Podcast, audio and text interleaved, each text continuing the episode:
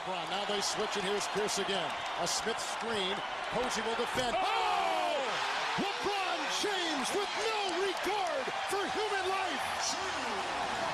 Boston only has a one-point lead. Greer's putting the ball on a play. He gets it out deep, and Havlicek steals it. Over to Sam Jones. Havlicek stole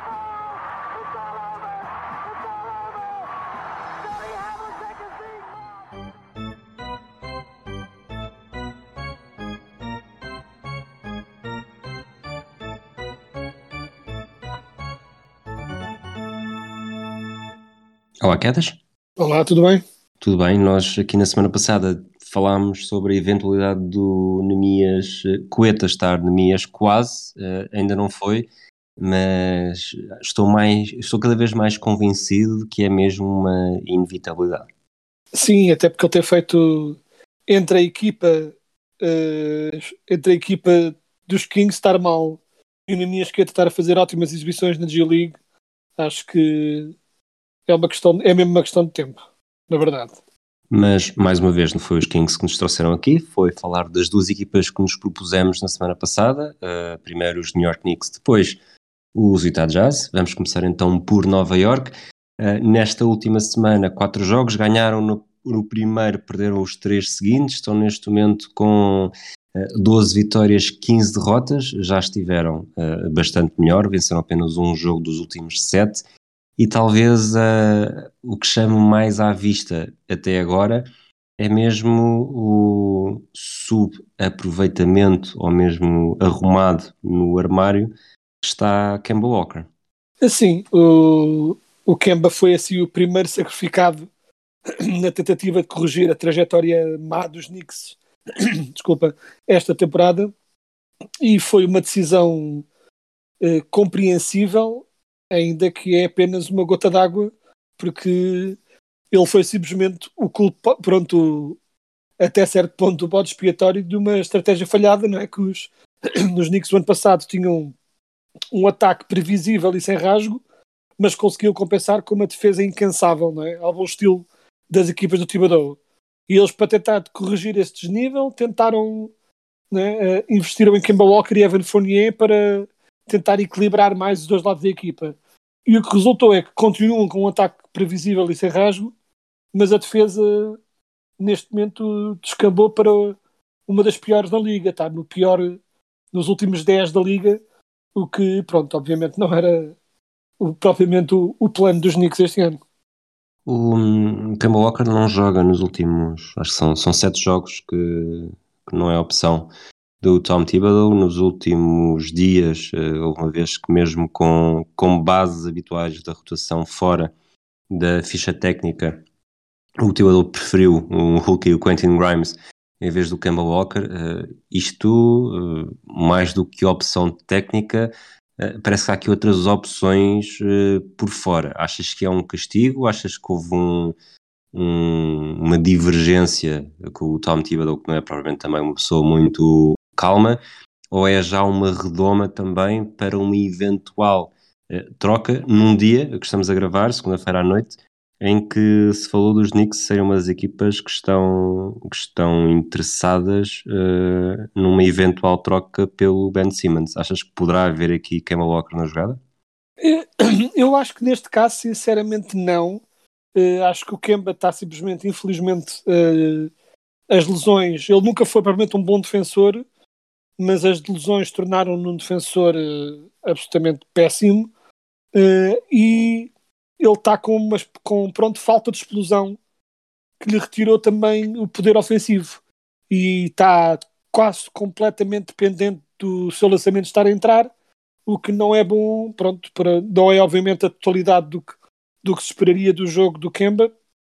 Uh, eu acho que a decisão foi motivada pelo jogo, ou seja, pela, pela, pelo que eu estava a produzir em campo, uh, e acho que eles queriam simplesmente tentar colocar um pouco mais de defesa no backcourt inicial e depois pronto, pensaram que ter Kemba a sair do banco com jogadores como Quickly ou Rose iria fazer com que o banco também ficasse intensamente desequilibrado. Portanto, eu acho que o Kemba simplesmente acabou por era um daqueles jogadores que ou é titular ou não é nada. E foi um bocado o que lhe aconteceu, mas a verdade é que se formos ver bem, tipo, uma boa prova de que o Kemba não era o culpado uh, do que estava a acontecer, desde que o Kemba tem estado a ter eh, DNPs, né? tipo, desde que o Kemba não tem estado a jogar por escolha do Thibodeau, foram, como tu disseste, sete jogos, do quais eles ganharam um e perderam seis. Ou seja, eles estavam com bastante melhor registro antes do Kemba sair do que depois. Portanto, tudo isto é muito relativo, ou seja, é exemplificativo que, embora eu não discorde necessariamente da decisão de tirar o Kemba, acho que ele era apenas uma gota d'água nos problemas dos Knicks este ano. Qual é o, só para terminar o Kemba antes de irmos para o resto dos Knicks, que futuro é que lhe vês? Uh, acabar em fevereiro numa equipa favorita ao título, em que possa dar alguma coisa? Ou estamos claramente aqui numa fase decadente da carreira dele? Eu preferia que não fosse esse o caso, porque gosto muito do Kemba, gostava muito do jogo dele antes do jogo de cair e gosto muito dele como pessoa, como personalidade, é um tipo muito íntegro, até recentemente até fez declarações a dizer que ia estar a torcer, ia ser um mentor para os jogadores jovens e que não servia de nada estar chateado por não estar a jogar, ou seja, ele é universalmente conhecido na liga como um, um bom gajo, né? uma boa pessoa e uma pessoa de quem toda a gente gosta, o que releva ainda mais de que esta decisão claramente é motivada por uh, pelo mesmo uma quebra no jogo dele, altamente motivada pelas constantes lesões que ele teve e continua a ter e que lhe retiraram essa capacidade do jogo. Eu acho que o Kemba, uh, ainda assim, dado que está num contrato razoavelmente aceitável e ainda assim é um bom jogador ofensivo, acho que vão sempre haver alguns contenders que vão pensar, tipo, algum contender que não tenha assim um base forte a sair do banco, uh, estilo de Jordan Clarkson no Utah Jazz. E acho que essa será a melhor opção para o Kemba daqui. Ou seja, se as lesões o permitirem, ele poderá vir a tornar-se um bom marcador de pontos, tipo, jogar cerca de 20 minutos por jogo numa equipa contender e ter como única missão tentar marcar pontos e fazer a equipa jogar bem no ataque em minutos selecionados em dados momentos dos jogos. Uh, portanto, eu acho que ele vai ter ainda assim, para já, acho que ainda vai ter algum interesse de alguns contenders mas será sempre para essa função, nunca para ser um base titular. Acho que infelizmente esses dias já passaram para ele. Falaste em minutos por jogo, tem sido um tema dos nossos últimos episódios. Aqui é impossível não, não ir aí. O, o Randall lidera nos Knicks com 35.3, o RG Barrett está em segundo com 31.4, o que já é abaixo, diria eu, abaixo da média de 5 titulares. Tudo o resto está abaixo dos 30 minutos, e isto com Tom Thibodeau como treinador. Achas que isto é mais um sinal que Tom Thibodeau está diferente e uh, aprendeu a descansar os seus jogadores para não se espremer até ao tutano, ou é resultado de uma época que está a correr mesmo mal e o Tom Thibodeau está a testar tudo o que é possível e ainda não encontrou um núcleo duro uh, para as partes mais importantes de cada jogo? Eu acho que será claramente um misto de ambos. Né? Perdoa-me a resposta secante, de, de, ir mesmo ali ao meio. Acho que, hum, obviamente, há aqui alguma consequência de menor confiança nos jogadores, tanto que o ano passado o Thibodeau ainda assim né, fez o, o Julius Randle jogar 37 minutos por jogo, que é imenso. O RJ Barrett jogava 35, mas depois se formos, formos ver o resto da equipa, já o ano passado, a perseguir esses dois, tinhas o Reggie Bullock a 30 e depois todos abaixo dos 30 também.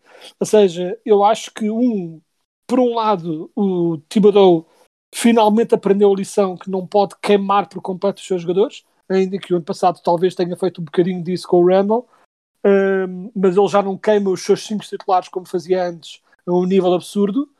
Uh, portanto, nesse aspecto deve ser dado o crédito de ter aprendido, mas muito disto também, e pessoalmente eu, sem ver as outras equipas, diria até que provavelmente os Knicks são do, uma das equipas com os números mais distribuídos por todo o plantel. Né? Tem nove jogadores a jogarem 20 minutos por jogo, o que não é. Uh, mais uma vez, teria de ver os outros números, mas tenho a ideia que não será normal. Uh, portanto, ou seja, por um lado, o Thibodeau tem o crédito de ter uh, aprendido a lição, mas acho que este nível de distribuição de minutos deve-se muito a ver também com o facto de nada estar a resultar e então o Thibodeau está a ser forçado a testar alternativas até ver o que é que resulta. Nada está a resultar, até ver o que é que resulta. Nós temos estado a falar aqui dos Knicks, uh, basicamente só coisas negativas. Tu, na semana passada, quando sugeriste os Knicks, também foi no ponto de vista de, de uma equipa com história negativa. A que é que os adeptos dos Knicks se podem agarrar neste arranque de temporada, depois de uma temporada passada em que, apesar do fracasso nos playoffs, claro que numa altura em que um fator casa e até se acreditava que os Knicks pudessem fazer alguma gracinha, eh, este ano a equipa parece claramente pior, eh, a nível de resultados e a nível de aspirações. Eh, há alguma coisa a que se possam agarrar ou é mesmo esperar por imprevisíveis? Eu acho que hum, aquilo em que os Knicks geram bons continua a ser, eles têm uh, vários bases bons para fazer assim, minutos muito intensos, mas com bases que não são necessariamente titulares indiscutíveis. Não é aquele trio de Derrick Rose e Alec Burks e Emmanuel Quickly. É um bom trio de bases aos quais se devem dar minutos. O Burks, entretanto, tornou-se titular, mas acho que é uma rotação interessante de bases ao lado de Evan Fournier, eh, no qual se podem agarrar para ter, tanto que os Knicks pessoalmente no início desta temporada tinham, tinham aquela coisa de, em que o 5 titular dos Knicks era de longe o pior da liga a nível de performance e o banco dos Knicks, uh, se fosse a equipa titular, seria a melhor equipa na liga a nível de performance. Claro que tudo isso é muito relativo, porque o banco dos Knicks obviamente jogava contra jogadores de banco e logo é mais fácil também jogar melhor contra piores jogadores, né? como é óbvio, mas ainda assim era um desnível muito grande, portanto eu acho que os Knicks continuam a ter um, be um belo banco principalmente um belo banco a nível de marcação de pontos.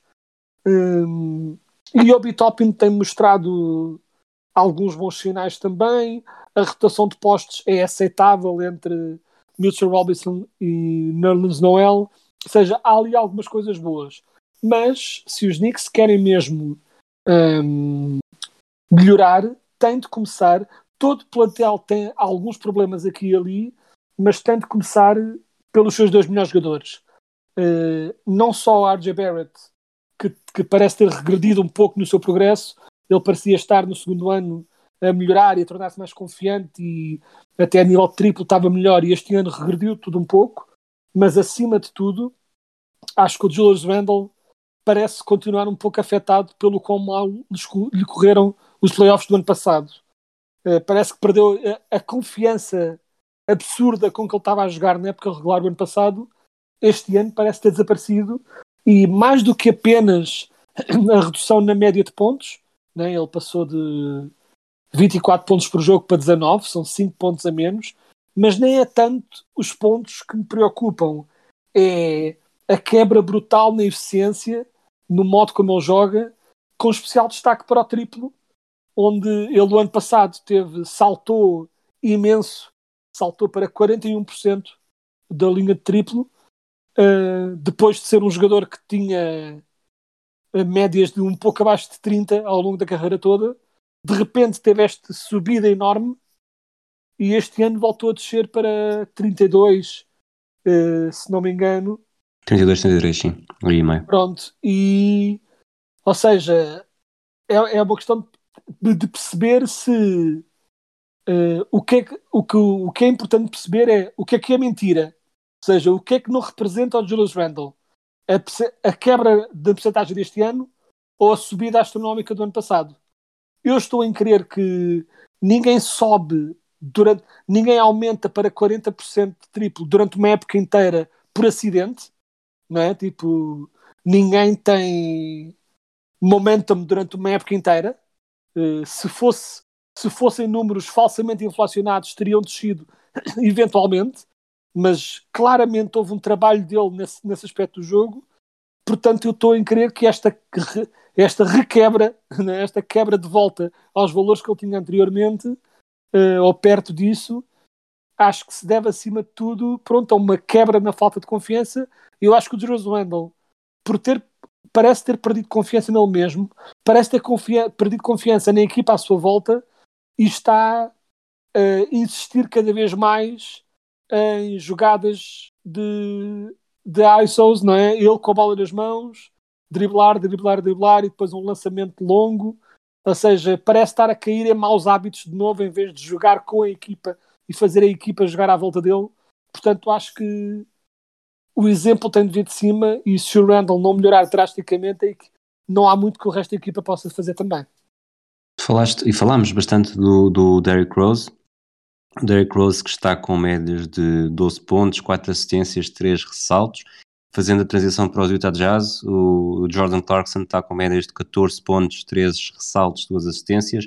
O Joe Ingles, 8 pontos, 3 assistências, 3 ressaltos. Há aqui de alguma forma uma maldição do sexto homem?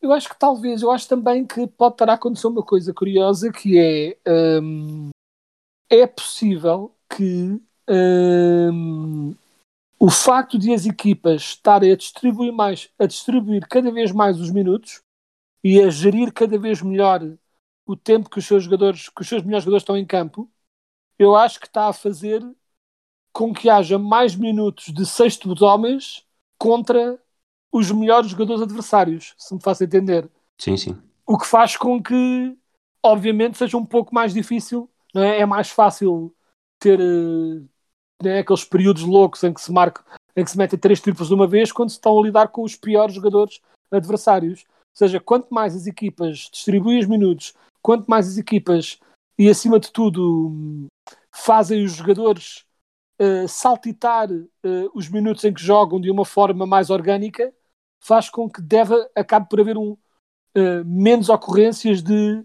puramente banco contra puramente banco. E isso talvez esteja a fazer com que a importância do sexto homem esteja a reduzir um pouco também.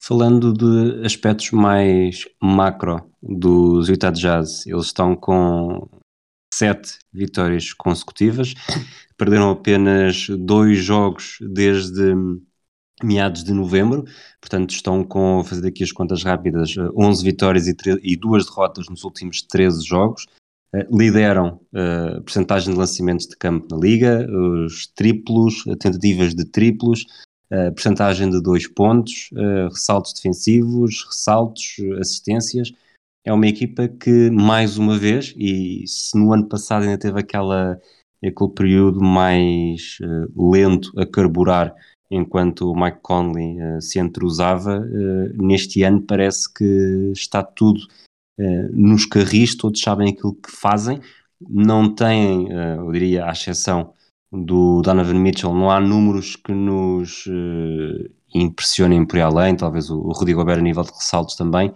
mas de resto os Jazz são, são isto, são fiéis à sua identidade, mas resta, persiste a dúvida de sempre, que é vês este Jazz capazes de levarem a melhor em séries consecutivas de sete jogos contra outras equipas do Oeste mais recheadas em termos de talento de topo? É, sabes que, como estavas aí a dizer, falar dos Utah Jazz é sempre um exercício um pouco estranho. Porque, por um lado, a impressionante consistência durante a temporada regular que eles têm faz com que prever uma boa posição final de entrada para os playoffs seja relativamente fácil, é essencialmente uma garantia. Nós já sabemos que os Utah Jazz vão estar bem posicionados à entrada para os playoffs. Por outro lado, eles são uh, não tão admiravelmente consistentes também nas suas quebras nos playoffs. tipo, a consistência que eles mostram na época regular é inversa, mas consistente também para a quantidade de vezes que eles vão abaixo nos playoffs. E então o exercício aqui, quando olhamos para uma streak como a que eu estou a ter agora, não é? com sete jogos e de um modo geral os ótimos resultados que têm tido, é tentar perceber se há algo diferente este ano. Se há algo a que nos podemos agarrar para podermos finalmente vaticinar e prever algo melhor nos playoffs para os Utah Jazz finalmente. Um, e eu, ao longo destas últimas vitórias que eles têm tido, estive a prestar também um pouco atenção ao modo como eles a jogar e acho que não mudou assim tanto sobre os preceitos gerais da equipa. Um ataque ultra eficiente, como sempre tiveram, um ataque muito moderno, com muitos triplos, uh, nem, quase nenhum mid-ranger, só triplos e lobs uh, para o Gobert uh, e ataques ao sexto. Aliás, eles têm o ataque mais eficiente na liga, estão em primeiro em offensive rating. E desculpa, e tem cinco jogadores uh, com, com médias de 3 pontos acima dos 40%. E o, do, destes cinco, os que lançam menos, não é necessariamente a mostra curta, é o Royce O'Neill com a lançar 3.9. Portanto, basicamente, cinco jogadores a lançarem pelo menos 4 triplos por jogo, com médias superiores a 40%, o que é, é de facto, é também graças a isto que estão em primeiro na liga em lançamentos de 3. Sim, claro que sim. Tipo, um dos piores é o Donovan Mitchell e ele está pelo menos na média, com 35. Mas depois aquele batalhão, não é? O Bogdanovich, o Conley, que está com uma média absurda de 46, o Ingles, o Rudy Gay, isto é tudo jogadores que eles têm ali que são consistentes, que lançam com relativa regularidade e acertam bem. É uma equipa, é uma máquina bem oleada. E depois na defesa uh, tens também uh, se já eram sólidos, continuam sólidos. A estratégia é a mesma, que é Rudy Gobert a patrulhar o garrafão e todos os outros jogadores uh, a poderem, por terem o Gobert atrás, têm um pouco uma liberdade maior para defender mais em cima, não é? para atacar mais o ponto de ataque, porque se uh, levarem com um drive de um jogador que passe por eles, tem o Gobert pronto, a assustar os jogadores no garrafão, não obstante o Anthony Edwards ter vindo dizer que o Gobert não assustava ninguém, não obstante ter sido a seguir uma derrota por quase 30 pontos, o que não deixou de ser um bocadinho bizarro, uh, mas claramente isto resulta. Uh, o que é interessante aqui ver é que eles tentaram, ao bom jeito do jazz, eles não revolucionaram nada, mas tentaram adicionar ingredientes novos a esta receita. E eu estou, embora o Hassan Whiteside também mereça algum crédito por ter tentado, tentado assumir bem o seu papel de ter aqueles minutos relativamente pequenos para jogar, mas estar concentrado, focado nesses minutos, concentrar-se no que deve fazer, que é ressaltar a bola e defender o melhor possível, não arriscar tanto, uh, não ser tão caça-blocos como ele em tempo já foi, e estar mais preocupado em defender a equipa, e ele parece-me que tem estado a fazer isso. Portanto, nesse aspecto, tenho gostado do que tenho visto, mas o que me fascina mais é a adição do Rudy Gay. Porque o Rudy Gay, uh, eles têm testado alguns minutos com o Rudy Gay a poste no Small Ball 5 e têm tido resultados interessantes com esses lineups, têm conseguido pelo menos manter a defesa razoavelmente sólida, uh, o que poderá vir a ser muito importante, porque por melhor que o Gobert seja, vão sempre haver alguns confrontos uh, nos playoffs com equipas que sabem explorar uh, pronto, essa maior uh, rigidez de movimento do Gobert. Equipas como os Warriors e os Clippers não se coíbem de retirar por completo um poste da equipa e jogar com todos os jogadores no exterior, o que elimina e lançar muito exterior, o que elimina a importância do Gobert em campo. Ao adicionar ajuda como Rudy Gay, não é que o Gobert deixe de jogar contra essas equipas, mas permite-lhes ter uma opção para não estarem, para poderem gerir melhor um bocado esses minutos e terem uma opção diferente para tirar essas equipas uh, sem terem de sofrer tanto por terem postos mais imóveis como são o Gobert e o Whiteside. Isto é tudo muito bonito, mas se eu te perguntasse agora, 13 de dezembro, até onde é que ias na, nas mãos no fogo por esta equipa nos playoffs, qual é era a tua resposta? Uh, a minha resposta era que ainda assim não os vejo a fazer mais do que as meias finais de conferência. E acho que dependendo da equipa errada, são uma equipa sempre sujeita a apanhar com pronto, uma má surpresa mesmo nas primeiras rondas. Aliás, vou ver os NBA standings neste momento muito rapidamente e neste momento os Jazz jogariam com os Lakers. Uh, e eu veria perfeitamente os Jazz a perderem com os Lakers facilmente, apesar de todos os problemas que os Lakers têm. Ou, por exemplo, se os Jazz apanham com os Clippers à frente, acho que podem, podem se meter em grandes charilhos. Uh, tipo, portanto, ou seja, por mais que eu goste da equipa dos Jazz e do modo como eles jogam, acho que ainda assim, uh, do mesmo modo que há certas equipas ou jogadores que eu vou sempre acreditar que vão dar o seu melhor até ser provado em contrário. Os Jazz é um bocado enquanto não mostrarem que são capazes de jogar uma série de playoffs inteira, uh, uns playoffs inteiros, quero dizer, sem se irem abaixo por completo e sem terem meltdowns gigantes por parte de toda a equipa, uh, vou sempre reservar alguma desconfiança. Portanto, estamos aqui a comparar, mesmo que indiretamente, os Jazz àquilo que foram os, os Raptors, basicamente até chegar o Kawhi Leonard, o que me faz perguntar-te eh, há alguma coisa que os Jazz possam fazer para inverter esta tendência com a construção de equipa que tem? Há algum ajuste que possa ser feito que faça virar esta agulha do nosso, não vou dizer pessimismo, mas cautela crónica em relação às reais aspirações dos Jazz nos playoffs? É estranho porque eu não acho francamente que lhes falte nada. É essa que é a parte estranha disto, porque eu acho que eles têm um belíssimo poste uh, que apesar de, de, volta e meia ser explorado por certas equipas, o Gobert continua o positivo que ele acrescenta em campo, mesmo contra essas equipas, continua a ser mais do que o negativo. E tem um jogador como o Donovan Mitchell que já mostrou várias vezes que tem capacidade de se assumir nos grandes jogos e depois à volta deles ótimos role players.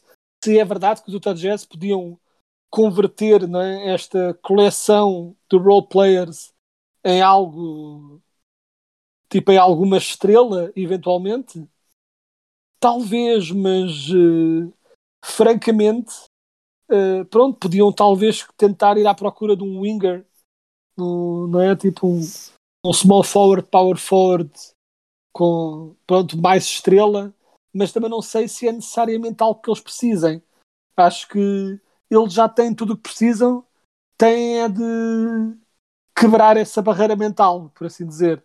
Uh, tipo, por exemplo, eu uh, e também acima de tudo, eles têm, eles precisam que os jogadores que já têm se assumam como as estrelas que podem capaz de ser, um pouco como o Devin Booker finalmente se tornou a estrela que podia ser nos playoffs, começando naquela run da bubble e depois uh, o ano passado, o Donovan Mitchell tinha, precisa ter esse, um desses momentos também. E o Donovan Mitchell tem grandes momentos no playoff, como também há, há dois anos atrás, com aqueles confrontos incríveis contra Jamal Murray, mas uh, é isso, é, eu, é difícil vaticinar porque eu olho para esta equipa e tem um bocado tudo o que precisam. Eles têm boa defesa, ótimo ataque, têm uma grande superestrela para assumir o lançamento decisivo nos grandes momentos e tem uma âncora defensiva a garantir que tudo o resto funciona bem. Ou seja, não sei bem o, o que acrescentar a esta equipa. Portanto, lá está, vamos, não conseguimos fugir a este destino que parece inevitável. Este é o episódio regular número 96. Já tivemos dois 96 na história da NBA. Em 2008, 2009 uh, Ron Artest, a única época que fez com os Rockets, terminou com 17 pontos, 5 ressaltos, 3 assistências.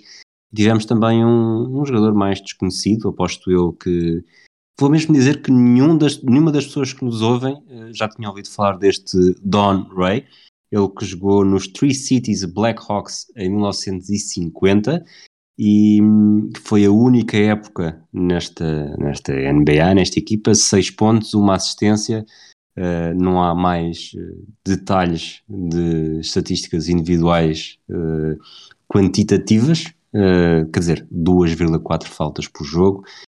vou arriscar e dizer que não tens muito a dizer sobre este jogador.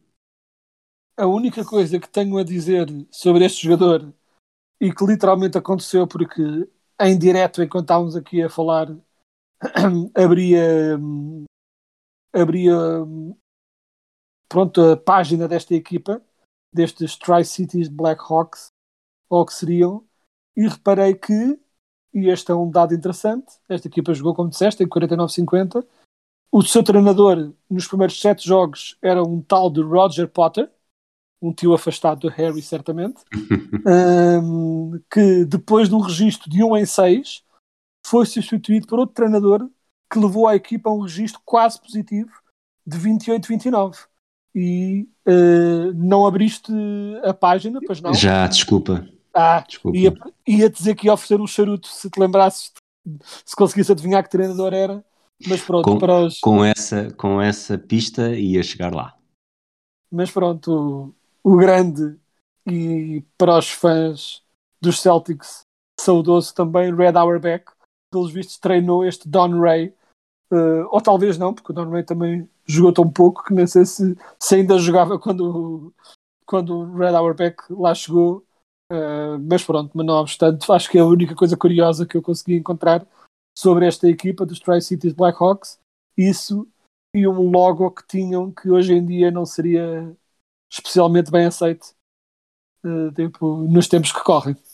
Exatamente. O, o Don Ray jogou 61 jogos e, portanto, de certeza que, que, chegou a ser treinado pelo o Auerbach, o que já faz, já faz uma grande curiosidade deste número 96. As finais de 96 têm bastante mais história.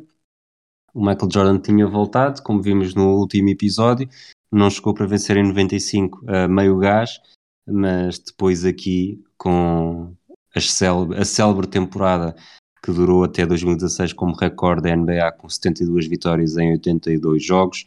Os Bulls uh, passaram pelos Miami Heat passaram em 3 jogos, passaram pelos Knicks em 5, 4-1, pelos teus Magic em 4, 4-0, portanto vingaram-se da derrota uhum. da temporada anterior e depois na final contra os Supersonics de, de Sean Kemp e, e Gary Payton, salvo erro, exatamente, acabaram por, eh, por vencer também em seis jogos, talvez numa, numa das épocas mais dominadoras, sobretudo de uma equipa que acabaria por ser campeã, algo que os Warriors não conseguiram em 2016. Uh, eh, sim, foi aquela, pronto, a época absurda, né? Uh, em que quebraram todos os recordes e tinham aquela equipa uh, completamente stacked, não é? Tipo, eles já tinham uma equipa boa e de repente, pronto, e adicionaram né? o Rodman e o, e o Tony Kukoc, pronto, Steve Kerr, tipo, era uma equipa de facto ótima e não dava e não deram grandes hipóteses. Era uma equipa que tinha tudo menos pena dos adversários. É fácil, sim. Aquilo era um massacre constante e uh, a memória que tenho era que mesmo quando os Sonics, porque isto começou com 3-0 do Chicago Bulls e sem tirar nenhum crédito aos Sonics de Peyton e Camp, que eram uma equipa super aguerrida e que dava tudo o que tinha para, em todos os jogos, mas uh, a memória que tenho era que os, os Bulls tiraram um bocado o pé do pedal uh, quando uh, pronto, quando quando aconteceu isto, tipo até levou até aquela questão clássica de que o, o Gary Payton disse que foi a partir do jogo 4 que o George Carl disse ao Gary Payton para defender em cima o Jordan e que o Gary Payton disse que isso mudou por completo o jogo, algo que o Jordan contestou no, no, no, no do Last Dance, né? a dizer, a rir-se, a dizer sobre que se o Gary Payton tinha sido a solução para o parar. Uh, mas pronto, mas uh, verdade, a verdade é que nunca tiveste o, o, o, Jordan a marcar tão poucos pontos do que quando o Gary Payton passou a defender em cima. Uh, mas a verdade é que o resto da equipa era tão forte que, por melhor que o Gary Payton defendesse, não havia muito a fazer. Porque há que, não, há que não esquecer também que esta equipa dos Bulls tinha o, o Jordan, mas acima de tudo, a razão porque eles ganhavam os jogos como ganhavam era uma defesa absolutamente demoníaca, porque né, eles tinham Jordan e Pippen, e como se isso já não fosse suficiente, a juntar o Rodman, e ainda tinham o outro base titular, era o Ron Harper, que também era um especialista defensivo. Era, de um modo geral, uma equipa que, quando decidia que os adversários não iam marcar pontos, acabava-se a brincadeira. Tu falaste dos pontos de, do momento em que o Gary Payton começa a ter um papel muito mais ativo a nível defensivo e basta ver os pontos dos Bulls por jogo. Portanto, até ao jogo 4, 107, 92, 108, os pontos dos Bulls. Do jogo 4 ao jogo 6, 86, 78, 87. portanto os, os Sonics acabaram por uh, reduzir a fasquia uh, dos pontos, eu diria também muito por culpa dessa, dessa mentalidade defensiva, se não os podemos vencer a marcar, vamos vencê-los a não deixar marcar, a diferença é que depois os Bulls também entraram nesse, nessa onda e no jogo 6, o jogo decisivo, foi uma vitória por 87-75, o que nos faz, eh, lá está, viajar para outras eras que não há atual na NBA. É sim, e o, é também importante lembrar que o Rodman foi essencial nestas finals, tipo, uh, teve vários jogos, incluindo o último em que ganhou imensos ressaltos, uh, chegou a ter 19 uh, neste último jogo, e também fica na memória também o duelo mental entre o Rodman e o, e um dos postos com o nome mais adequado à sua cara, que era o Frank Brikowski, que de facto tinha uma expressão e formato de cabelo muito semelhante a um tijolo, uh, e eram daqueles clássicos postos da antiga NBA que estavam lá para ser grandes e dar porrada, mas que deixou-se cair numa batalha de picardias com, com o Rodman, que passou grande parte da final a gozar abertamente com o Brikowski, incluindo olhando diretamente para ele enquanto o, o Jordan lançava lances livres e fazendo tudo para o picar uh, e fazê-lo acumular faltas. E pronto, e ao bom jeito do, do Rodman, uh, a picardia resultou. Vamos para o draft de 1996 e eu acho que a melhor forma, e nós falámos um bocadinho disto antes de começarmos a gravar, a melhor forma de avaliar este draft é dizer que até os jogadores que não foram uh, escolhidos no draft, mas que entraram na NBA nesta época, uh, chegaram a ser eh, Hall of Famers, como é o caso do Ben Wallace, porque é o único destaque que eu consigo fazer. Quando aqueles que foram escolhidos é difícil decidir por onde começar. Assim, é, é absurdo. podemos começar pela não fatídica escolha 13 dos Charlotte Hornets e trocada imediatamente para os Lakers, né? Kobe Bryant, uh, alguém sobre o qual tu fizeste pronto, um bocadinho de pesquisa em tempos, digo eu. Penso que pronto, perde, perdeste alguns segundos a, a falar sobre 24. ele. Uh, exato, só 24 segundos. Epá, mas é um disparate. Uh, tens o Allen Iverson logo a abrir e quando eu te digo que o, que o Allen Iverson é capaz de ser um, é apenas o terceiro melhor deste draft, está tudo dito sobre a qualidade deste draft. Porque tens o Kobe. Quem é que metes em segundo? Uh, dois, dois MVPs para mim colocam o Steve Nash um pouco marginalmente à frente do, do Allen Iverson. Não concordo. Acho que não. Percebo, percebo o teu critério, mas seria incapaz de manter esse critério para fazer a minha escolha. Acho que, apesar de tudo, o Allen Iverson, pelo que fez, uh, coloco à frente do Steve Nash e não sei até que ponto uh, não meteria também o Ray Allen à frente do Steve Nash pelos títulos, pela forma como, como liderou em três, apesar do Steve Nash ter aquele ser o, o jogador que nasceu na, na, geração, na geração errada, não é? Mas, mas tenho muitas dificuldades, ou melhor, para mim não é top 3, claro. Eu diria que o Steve Nash, uh, para mim, a bulha para mim, uh, é mais devido à longevidade. Acho Ray Allen e Allen Iverson numa discussão melhor do que em relação ao Steve Nash, porque acho que o Steve Nash uh, hoje em dia é fácil esquecer o absurdo que era o Steve Nash no, no seu máximo poder e o modo como ele ajudou a mudar por completo a liga. Ou seja, a mudança que hoje em dia tivemos na Liga, a mudança que ocorreu com, uh, com, o, com o Steph Curry, uh, que se cristalizou com o Steph Curry, foi iniciada pelo Steve Nash. Uh, e o Steve Nash, a nível puramente ofensivo, é, é provavelmente um dos melhores jogadores que a Liga já viu desde sempre.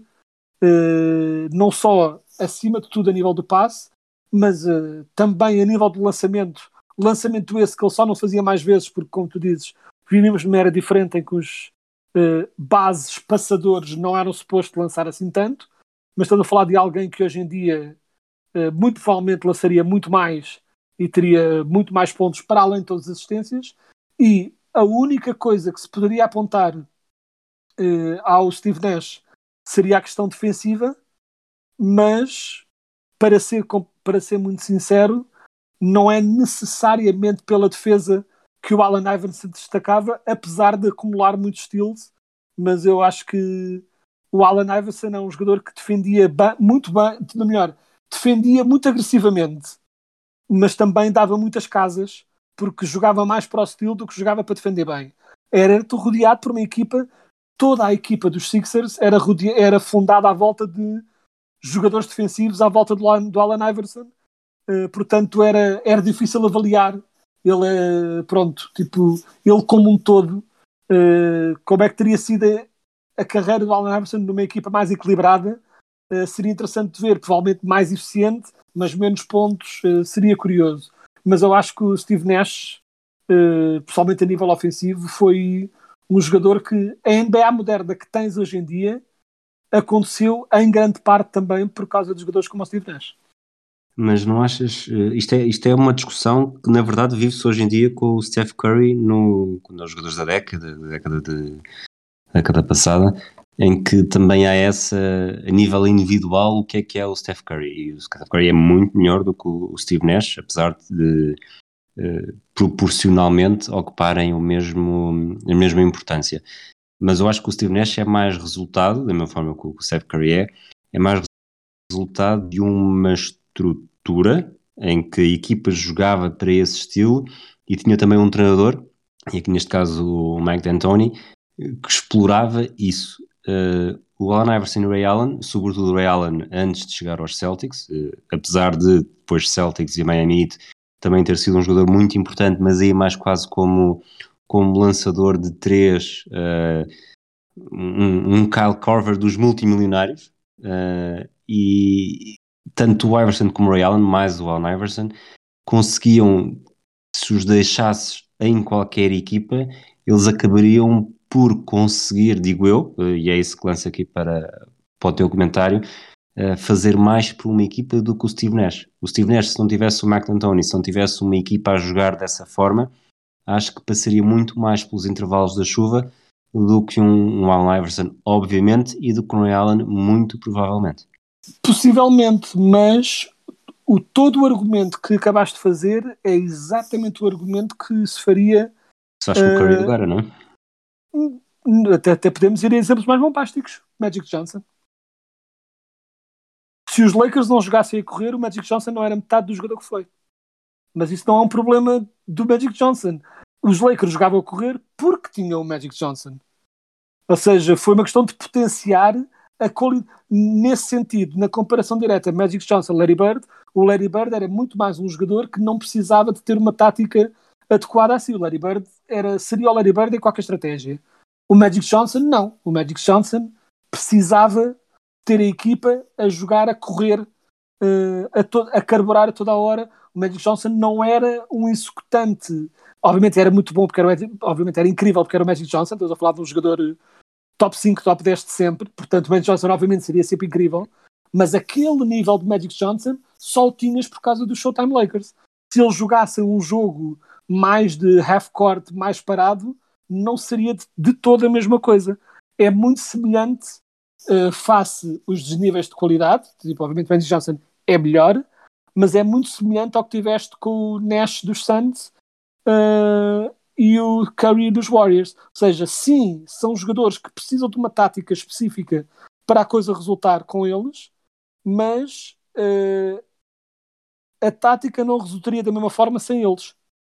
Ou seja, não foi uma questão de haver uma tática uh, e de repente, ah, que, que bem que este resulta nesta tática, foi mais uma questão de este jogador é tão incrível, vamos jogar desta forma para potenciá-lo ao máximo. Ou seja, é uma questão de se queremos genialidade ou versatilidade.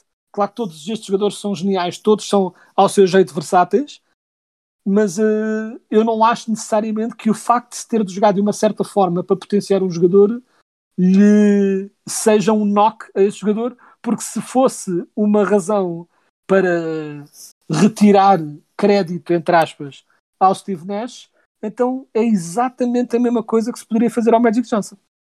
Ok, muito rapidamente, qual seria o teu top 5 neste draft se, se o refizéssemos agora?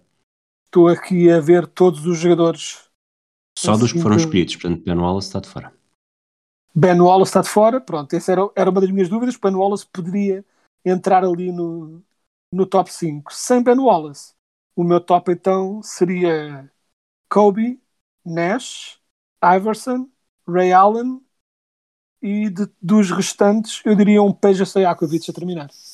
Ok, só para ficar aqui a nota também, outros nomes escolhidos neste draft, Marcus Camby, Sharif Abdur-Rahim, Stefan Marbury, Antoine Walker, eh, Jermaine O'Neal e um último destaque para o Will Gauskas, que foi durante muito tempo o grande fiel escudeiro de LeBron James. Para Exatamente. terminar, olhando para a próxima semana, eh, hoje começo eu então a decidir de quem é que vamos falar.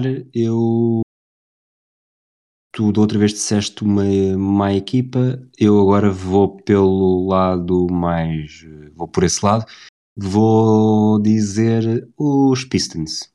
Então vamos falar dos Pistons. E então, e aqui na do lado oeste, eh, estou a pensar, confesso que estou a ter alguma dificuldade em lembrar-me. Peço desculpa se já fizemos algum destes, porque eu não tenho as minhas notas atualizadas nisto, mas eh, eu não sei se já falámos dos Grizzlies este ano, já, já. Hum, dos Grizzlies como, como. Não, como desde que estamos a fazer esta, este tipo de organização, ainda não. Então acho que merece, merece o destaque. Vamos falar dos Grizzlies. Ok. para ser um, um destaque positivo no sentido inverso. Ok, ficamos assim despachados deste episódio. Regressamos na próxima semana então para falar sobretudo dos Grizzlies e dos Pistons. Um abraço a todos, um abraço a ti, Quedas. Até à Abraço. próxima.